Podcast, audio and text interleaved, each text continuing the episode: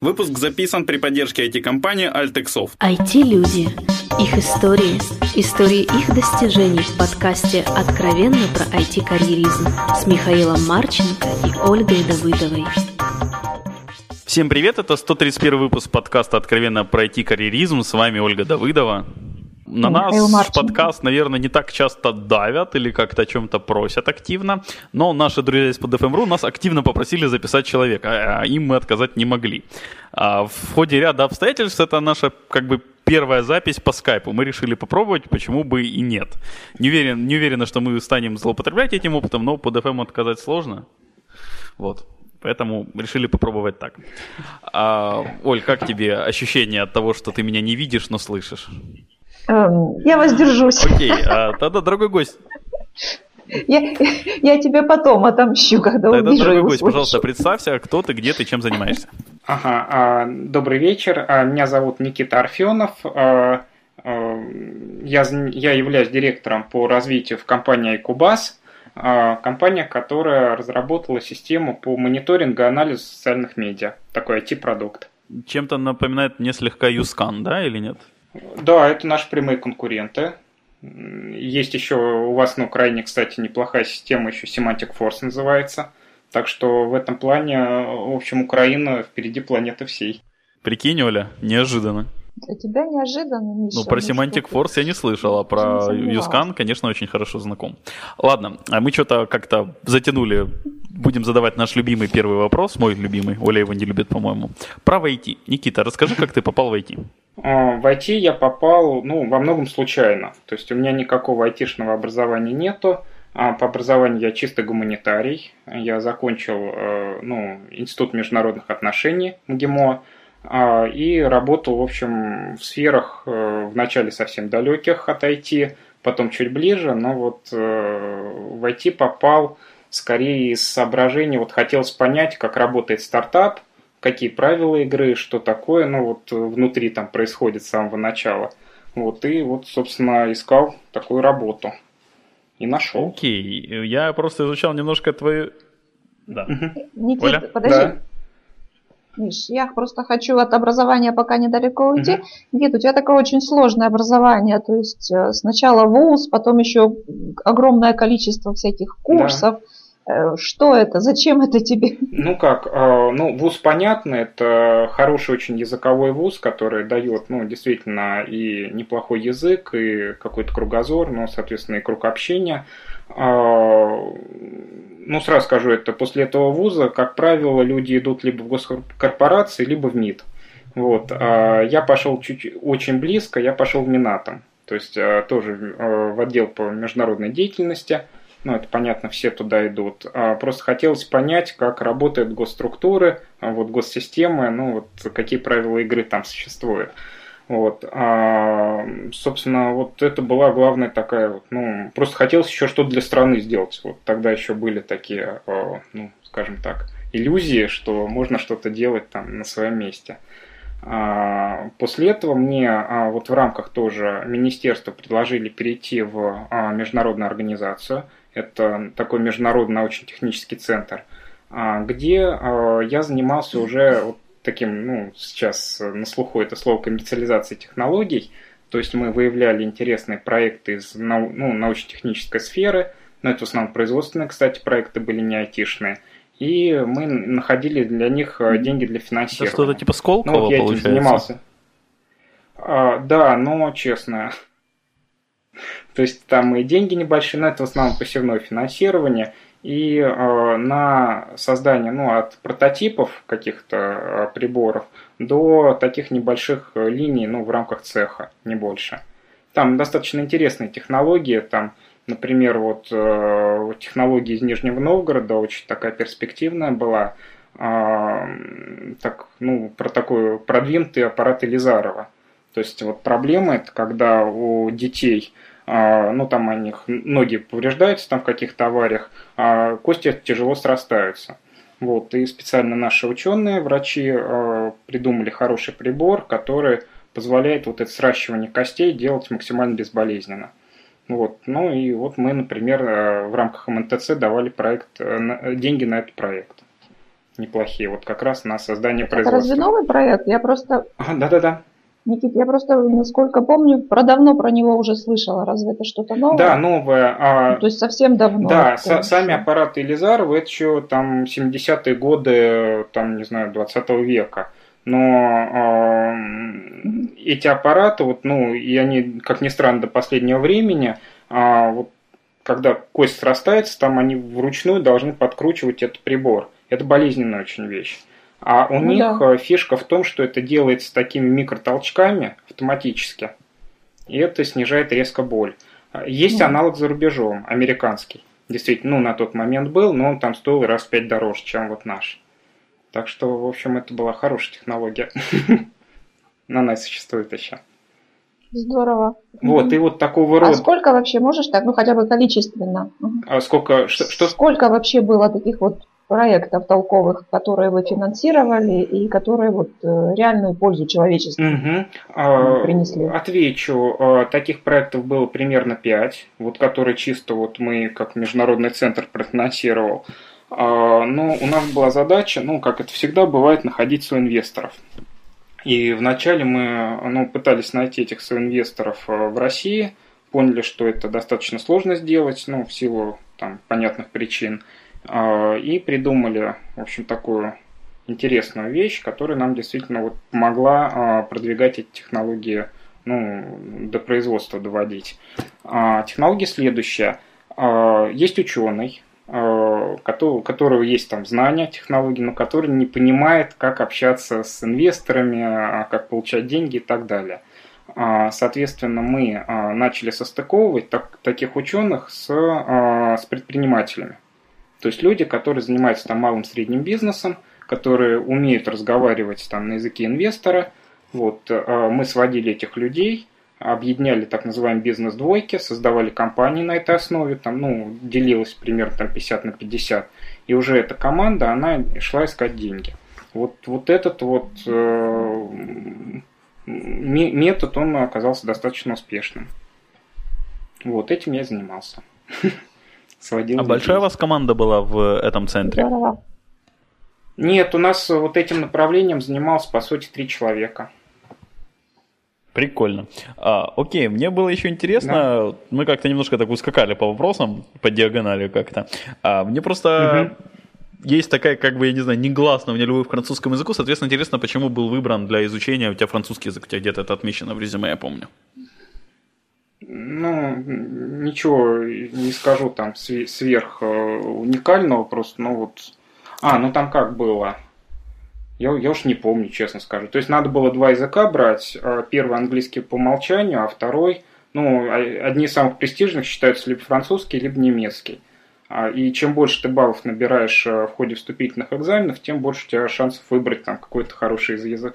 Хороший язык. Ну, в общем, я взял французский просто вот в силу того, что он посчитал его там престижным. Окей, okay, я немножко позанудничаю, мне просто, ну это, наверное, более характерно к тому времени, когда ты учился, если не сложно, подскажи годы. А, а китайские, японские, они как, не, не котируются в этом плане? А, годы, ну сразу отвечу вопрос, если я правильно помню, 97-2003 а, год, вот э, года обучения. Насчет японского, а, китайского, ну и восточных языков, то это имело бы смысл идти в Институт стран Азии и Африки при МГУ. Вот он действительно очень серьезный и специализируется вот в том числе на этих языках. А МГИМО на этих языках не специализируется. Понял. Окей, а также мы как-то быстро проскакали имена, там мне все же интересно, в чем может, ну, что, что может было интересного в Минатом или нет. Просто я немножко, в принципе, не представляю объемы сотрудничества, ну, по идее, довольно гигантской корпорации в количестве людей и ресурсов, и особенно uh-huh, ответственности. Uh-huh, uh-huh. Можем вспомнить Фукусиму недавнюю. Ну, как, э, там как было, то есть вот на где-то на четвертом курсе э, ты должен пойти на практику. А, у нас ряд людей шли на практику в какие-то там адвокатские конторы, там Pricewaterhouse, там консалтинговые и так далее. А ряд э, ребят шли в Государево. Вот я во многом воле случая пошел в Минато. Просто вот э, в департамент международного сотрудничества, что является ну, во многом профильной историей. Вот. В МИД я не хотел идти, потому что, во-первых, туда пошло много достаточно моих друзей. Я считал, что нафига я еще нужен, если там все свои. Вот. Хотел что-то смежное другое. На практике мне вообще понравилось. И более того, мне предложили достаточно интересную тему. На тот момент это была такая программа, сейчас глобальная программа по, уничтожи, по уничтожению оружия массового уничтожения ну, как-то она так называлась. А, это было время, когда у России было совсем немного денег, это еще такие, мы в долгах сидели, а, а американцы, канадцы, там, японцы, они вот в рамках G8 а, предложили на 10 лет выделить 20 миллиардов на утилизацию атомных подводных лодок, которые действительно несли в себе экологическую угрозу, на утилизацию всяких ретегов, там, ну, это такие фонящие, а, ну, в общем, такие приборы, которые были в советское время еще там в конце 80-х брошены по всему Союзу, и, в общем, их тоже надо было утилизировать, они просто ну, причиняли экологический вред. Вот на это они достаточно большие деньги были готовы выложить. Вот, и а, ну, организация этой программы тоже надо было, в общем, как-то заниматься. Вот, это только-только начало был, 2002 год. А, соответственно, там много разных задач. То есть, вот, куда пускать этих иностранцев, а, что можно, нельзя там. Ну, вот, вот самое-самое начало, это действительно было интересно. Вот, собственно, а, поскольку мне предложили интересную задачу, то я под нее и пошел. Ну, я не могу не удержаться спросить такой провокационный вопрос. Э, распил, откат, насколько ага. во всех этих госорганизациях? А, нет, нет, нет. Нет, нет, нет. Э, у нас в этом плане э, такой, ну, я не знаю, как в других, у нас это заповедник был, поскольку Департамент международного сотрудничества – это во многом лицо Минатома в мире. Соответственно, вот такие вещи там ну, просто недопустимы были. То есть у нас в этом плане все очень так строго. И а в международном центре? Что, э, международный центр это, там, я не знаю, супер белая компания. То есть это вот э, такая, ну, ну это как такой маленький ООН во многом. Вот, поэтому, ну, там могли быть какие-то, от... да нет, нет, ну, откаты там в плане, там, я не знаю, может быть, э, покупок там компьютеров или еще чего-то, ну, это такие мелочи. То есть там в основном это центр, который Нет, занимался ты... А, поставкой очень дорогого оборудования в институты. Соответственно, все это проходило по аудиту международному, внутреннему, там, ФСБшному и так далее, так что не, не было. Ну, ты практически разочаровал Мишу, по-моему, Никита. Он так надеялся вот это вот огромное количество нулей Э, как бы привести к э, реальным каким-то суммам, да, а тут просто такие глобальные масштабы, такие задачи, такие деньги, и вдруг Оля, у меня есть еще надежда, еще один провокационный вопрос у меня родился. А про ФСБ, как вот сотрудничество с ФСБ, оно помогает, мешает, насколько мешает там в том же Минатоме в этих а, в центре? Вы знаете, я, я вот, да, это очень хороший на самом деле вопрос. Я вот откровенно совершенно скажу, что а, почему во многом я ушел из Минатома, потому что вот а, я там два года работал, и мне хватило а, этих двух лет, чтобы я из такого ну, человека, который открыт ко всему, я начал думать о том, что вот запретить что-то лучше, чем не запретить. Это очень такое, вот меня так во многом переформатировали, вот, и мне это очень понравилось. То есть это, ну, ну тяжело работать с ФСБ. То есть, ну, я даже не знаю, как это вот объяснить. Дело в том, что а, когда ты приходишь с какой-то идеей, тебе начинают объяснять, ну смотри, какие здесь риски, да, это же может быть очень плохо обернуться и подумать 10 раз, прежде чем там предлагать такого рода вещи. Ну вот ты приходишь один, два, три раза. На четвертый ты уже не придешь. И ты более того начнешь думать о том, что ага, вот там такая-то идея, посмотри, насколько она может быть опасна. Собственно, вот э, и мозги начинают переформатироваться.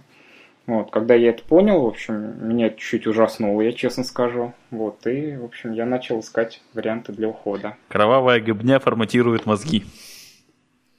Ну, в моем случае примерно так и произошло. Хорошо, окей. А если правильно я помню и понимаю, ты в этом центре проработал порядка пяти лет. Да, совершенно Пять лет, пять проектов. Э, интересный. Нет, нет, нет, нет, это там мы много чем еще занимались. Это я просто рассказал уже вот в самом, ну, в самом конце, что было. То есть э, мы, например, разрабатывали, у нас одна из там крупнейших в России была э, база по, э, ну, по коммерциализируемым технологиям. То есть мы занимались тем, что отбирали проекты и делали специальные по ним профайлы для, а, для инвесторов. А, таких проектов у нас прошло, наверное, а, штук 400. Это, в общем, такая достаточно кропотливая работа.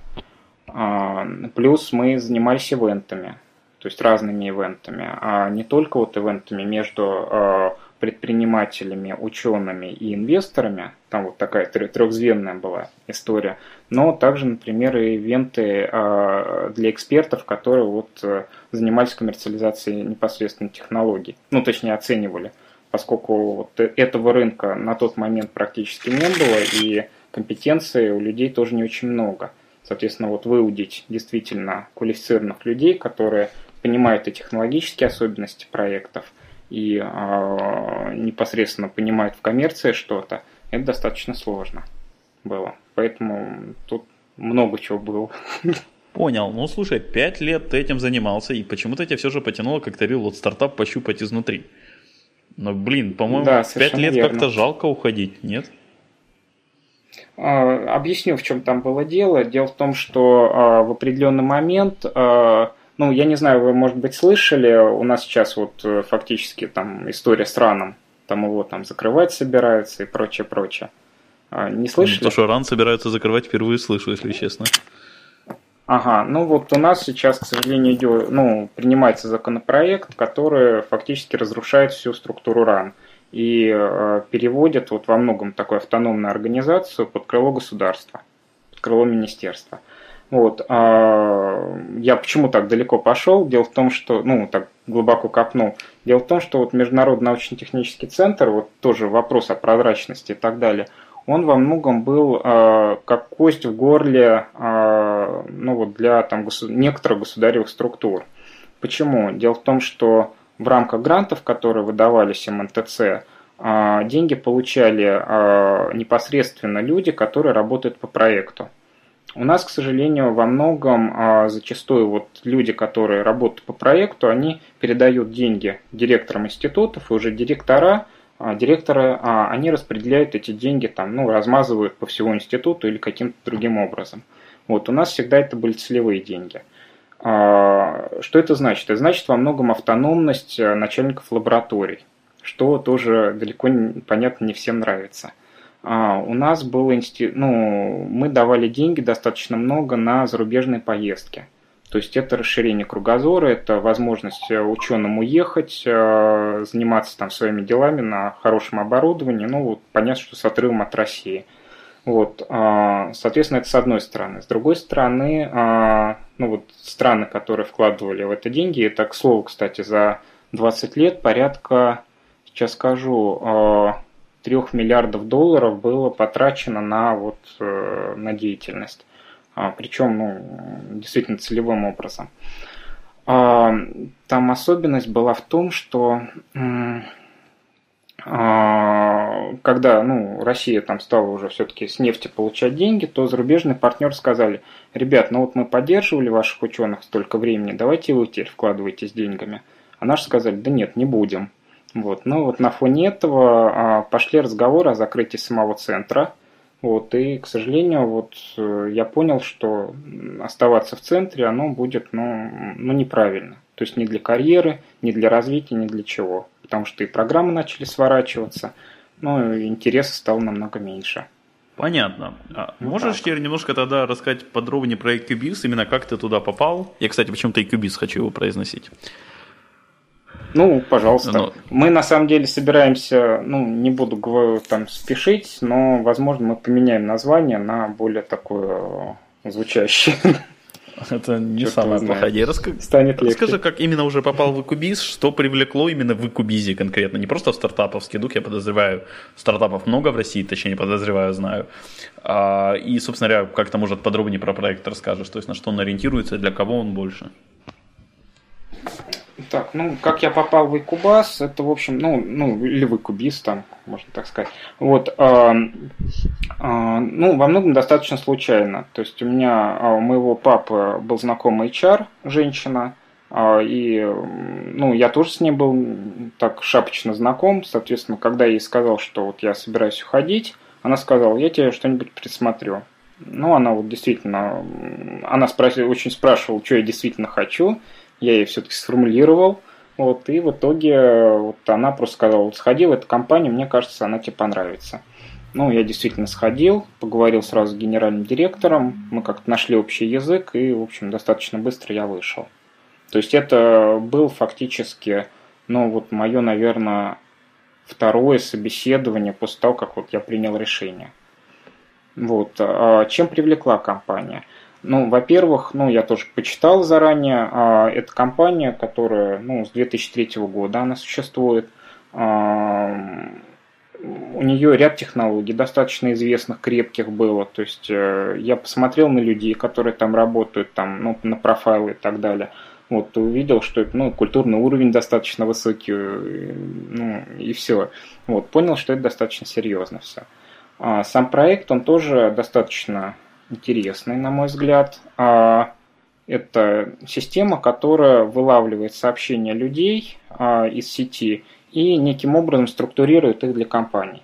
То есть, например, если а, компании необходимо знать, что плохого о них пишут, то наша система это может автоматически достаточно быстро сделать. Понятно, что эта информация может быть полезна для ну, тех бизнесов, которые, ну, которые работают на конкурентном рынке. А, например, если а, а, там, ну не знаю, в каком-то отделении, ну вот это реальный кейс говорю, да, вот у нас один из клиентов банк, они, например, премируют и депремируют людей на основе того, что в их отделениях говорят клиенты об их отделениях как обслуживание и так далее. То есть, если хорошее обслуживание, то они добавляют им денег зарплату. Если плохое, то вплоть до увольнения и так далее. Так что вот если грубо, то так.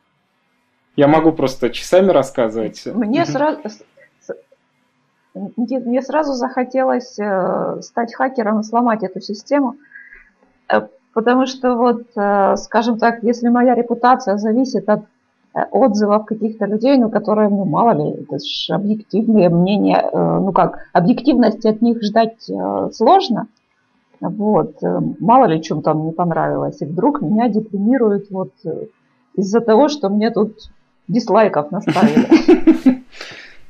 Не, ну тут как, а, существует, ну, в принципе, мы выделяем а, разные виды негатива. То есть вот есть негатив, как вы сказали, например, эмоциональный, когда человек просто говорит, так, меня задолбали вот эти операционисты.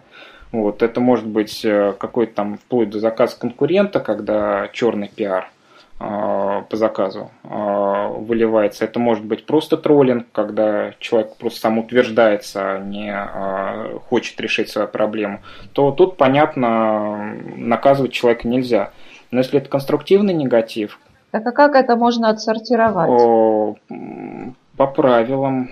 Это не так, ну, это не так сложно. То есть это, ну вот конструктивный негатив, он, как правило, несет в себе много конкретики. То есть в каком отделении а, человека обидели, конкретно кто это сделал, а, каким образом процесс происходил.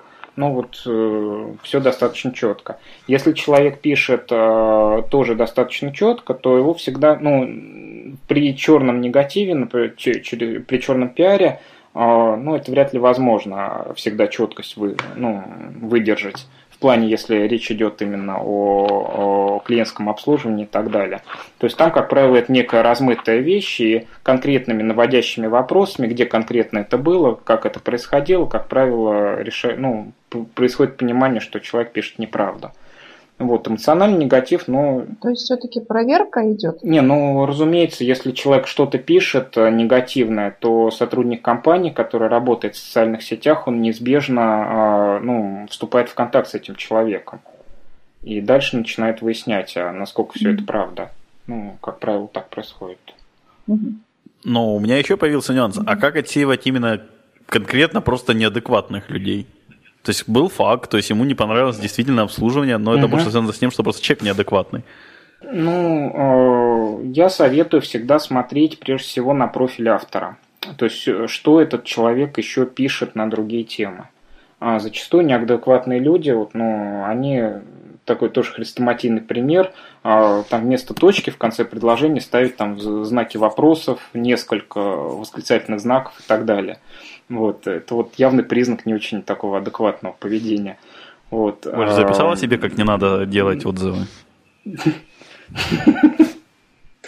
Ну, я просто поставила себя на место конкурента, ну, то есть, будучи конкурентом да. и желая испортить кому-то репутацию, я же, естественно, знаю, как себя вести.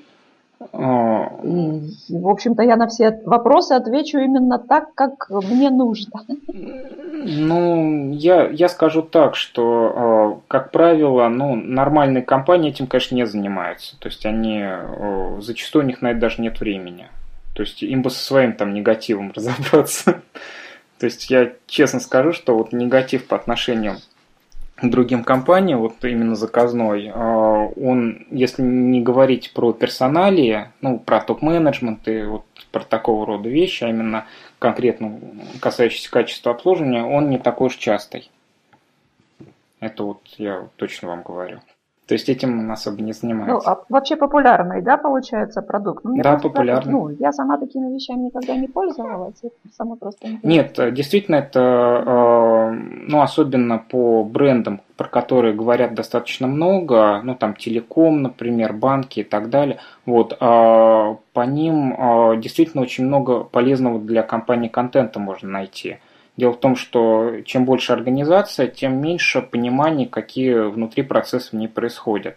А такого рода отзывы клиентов, они понимают, а, помогают понять вот такие болевые точки компаний, для того, чтобы а, ну, в компании самой сделать какие-то исправления. Вот я, например, ну, хотите, я пример приведу, да, вот очень классический такой, наверное. Давай. А, Значит, один клиент Альфа-банка э, написал на стене э, этой компании в Фейсбуке э, о том, что вот я звонил в колл-центр мне сказали, и спросил, сколько стоит открыть там какую-то кредитную карточку. Вот. Мне сказали, что, ну, я, сейчас цитирую его, что же ему сказали? Ему сказали, что в течение там трех дней в Москве ему могут сделать эту карточку.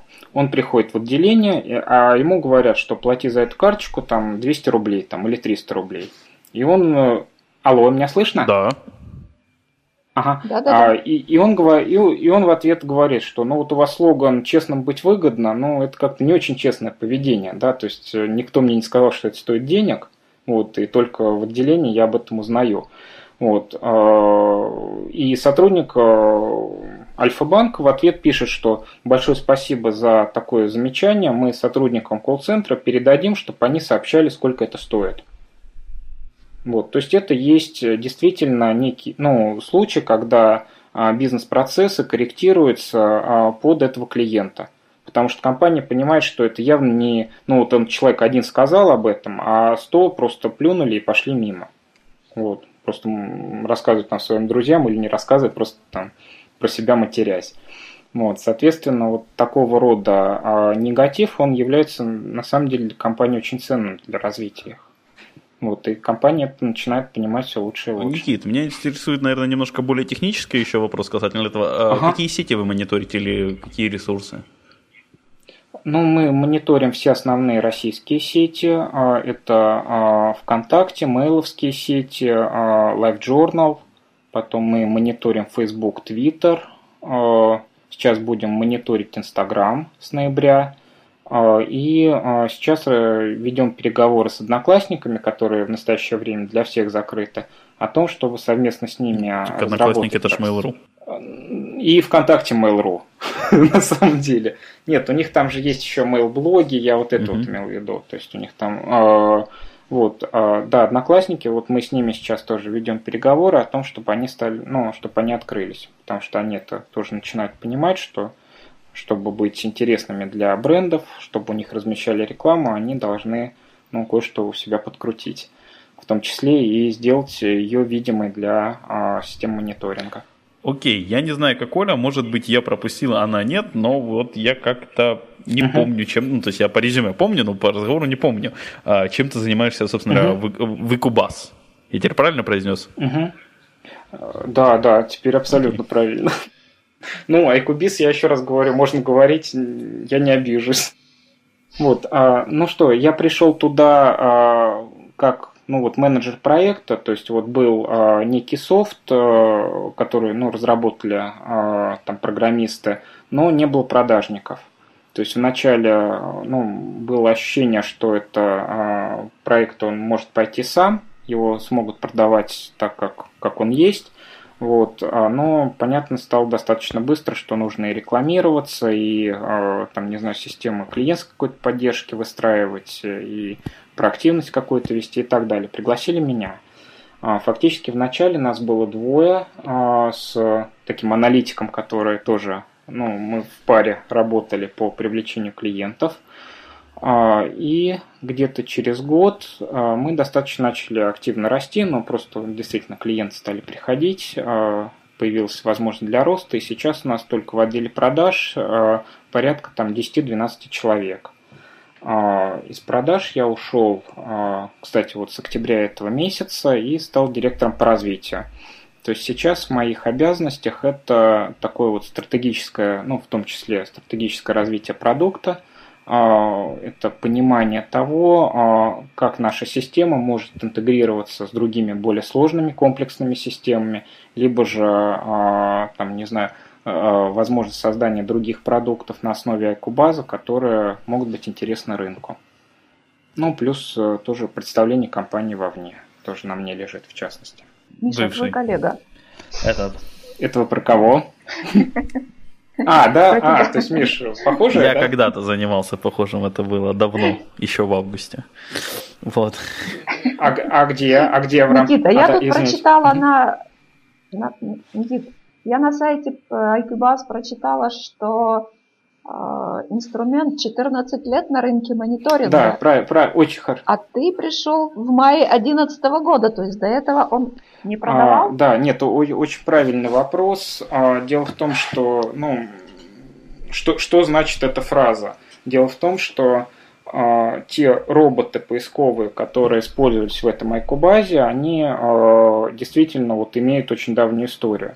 Сам проект Айкубаз, он был создан в а, ну, бета-версия где-то в октябре 2010 года. Я пришел в компанию, если не ошибаюсь, в мае 2011 а 14 лет на рынке мониторинга, это имеется в виду компания. То есть а, сама компания Ecumen ABS имеет, в общем, достаточно интересную тоже историю. А, и тут тоже вот вы, может быть, вам будет интересно, даже совпадение некое произошло. А, дело в том, что в начале 90-х годов ученые ФИАНа, это Физический институт Академии наук очень сильный, они начали исследование мозга, там, как он воспринимает слова и так далее. Ну, вот искусственный интеллект и прочие вот вещи. В середине 90-х а, годов они получили грант а, МНТЦ, где я работал, и вот оно совпадение. И на выходе они смогли а, найти прикладные применения ну, тех научных фундаментальных исследований, которые они проводили.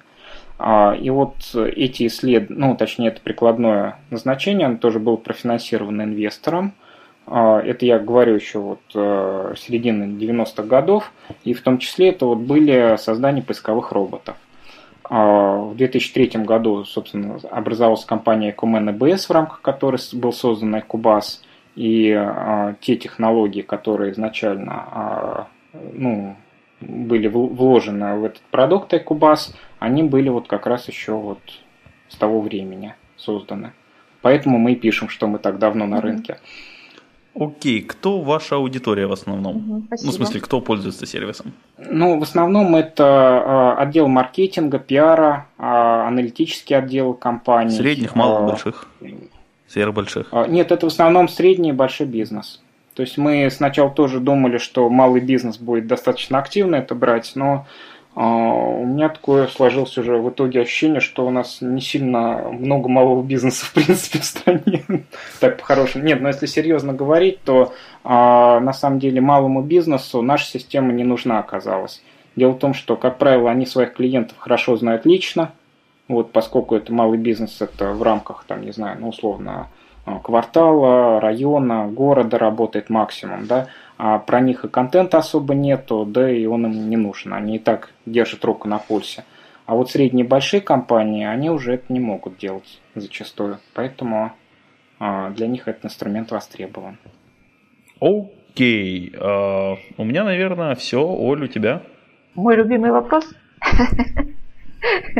Никита, что дальше в планах? Я понимаю, что у тебя все в жизни случалось случайно совершенно, но, может быть, ты все-таки э, мечтаешь о чем-нибудь или вот, я не знаю, планируешь ну, следующую случайность? Да, конечно. Нет, ну, э, а про планы какого периода? То есть, сейчас, ну, есть сейчас. срочное планирование, долгосрочно. Сейчас? Нет, ну сейчас я остаюсь в Экубазе, мы, я думаю, в следующем году выведем на рынок э, другие продукты, не только Экубаз. Вот, и, ну, скорее всего, будем выходить и на международные рынки. Полноценные, не, не на Украину, там Казахстан или Беларусь. Так, я не понял, что значит, ну, там не на а Украину. Не, ну для меня это во многом... Не, Украина, это, я честно скажу, а, есть у меня два любимых города, это вот Киев и Торжок. Вот вообще неправильный выбор, Харьков и Львов. Ну, может быть. Просто я там не был, вот в Киеве Он просто еще не знал, что есть такие города, да? Теперь знает. Ну да, теперь съезжу. Ну, по крайней мере, вот честно скажу, это Киев, это действительно вот... А я, я скажу, я поездил, то есть и по заграницам, и по всему, вот, э, поэтому вот для меня Киев это такой не чужой город. Поэтому не воспринимаю как за границу, скажу честно. Окей, понятно. А, теперь мое любимое, посоветую две книги нашим слушателям. А, две книги. Ну, тут, наверное, по первой книге особо не будет э, какого-то открытия. Это Айн Рэнд «Атлант расправил плечи». Это действительно книга, которая ну, очень мне помогла в понимании вообще того, как надо делать бизнес, а, ну и что вкладывать в него. А, а второе, это я бы посоветовал книгу Алана Пиза а, «Язык телодвижений». Это Алан Пиз – это психолог, и, в общем, мне эта книга очень помогла, ну, в том числе, э, ну, правильно вести переговоры, общаться с людьми и так далее. Понятно, спасибо. И самое финальное, пожелать что-то хорошее нашим слушателям. Так, что пожелать? А, ну, я, я желаю гражданской активности. Вот, э, не оставаться равнодушным, э, когда там проходишь мимо какого-то несправедливости и, в общем, ну, не знаю, нести добро в мир. Во имя Наверное, Луны. Как-то так. Этот, э... Ну, не знаю чего. Большое спасибо, Никита, что ответил на наши вопросы. Да, спасибо вам большое. Ольга, спасибо большое. У вас были очень интересные вопросы. Большое спасибо, спасибо слушателям, что слушали нас. Все вопросы и пожелания мне на почту шами 13 собака Всем спасибо, всем пока. До свидания. Пока-пока. Откровенно про IT-карьеризм с Михаилом Марченко и Ольгой Давыдовой.